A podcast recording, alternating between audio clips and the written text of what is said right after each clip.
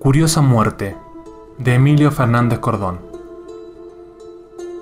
Livio Prieto, que gozaba de buena salud, falleció a los 25 años cuando apenas se había saboreado dos o tres cucharaditas de felicidad en su corta existencia. Una mañana, mientras escalaba un cerro en el Chayao, cayó al abismo. Segundos después, se separó de su cuerpo y se observó, partido en la roca, con los huesos esparcidos como pétalos de una margarita sangrienta. Dedujo entonces que, sin dudas, había muerto instantáneamente. Pero, ¿por qué era capaz de pensar?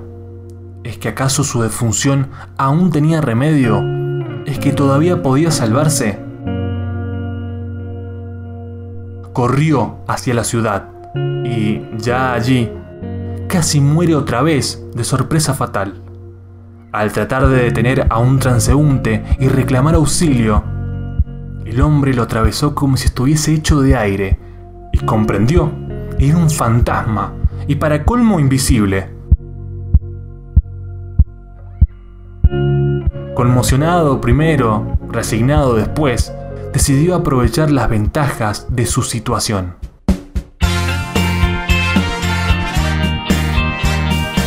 Entró gratis a un cine. Se metió en el vestidor de damas de una gran tienda y visitó los dormitorios de un colegio de monjas.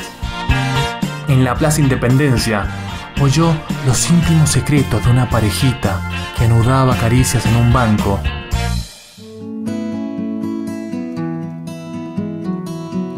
Y al anochecer, observó a una deliciosa ventañera que, solitaria, brillaba bajo una de las pérgolas.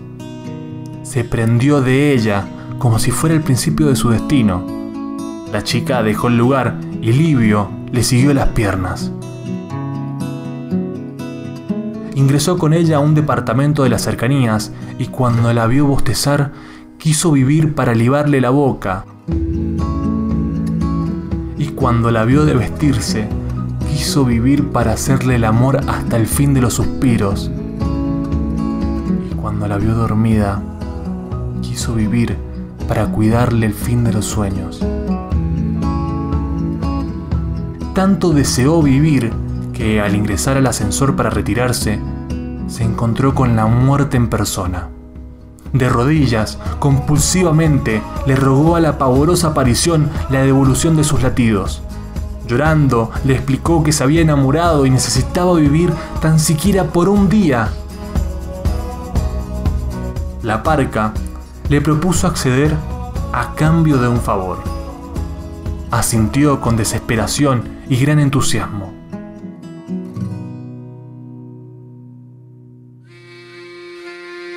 Al instante, estaba nuevamente al pie del cerro que ascendía.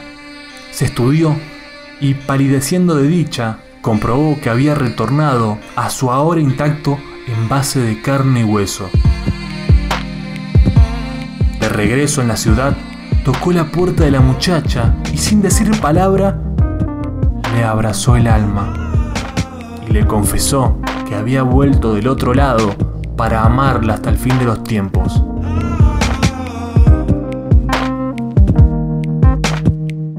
Luego de un tórrido mes de entregas, risas y sexo, mientras a solas fumaba en el balcón de la vivienda de su amada, la muerte le tocó un hombro. Temblando, pero agradecido por la suprema felicidad concedida, Livio le solicitó unos minutos más de vida para despedirse. Pero la muerte, con lágrimas en las órbitas, dijo, no vine por tu vida, podés quedártela. Vine a que me contés qué es el amor.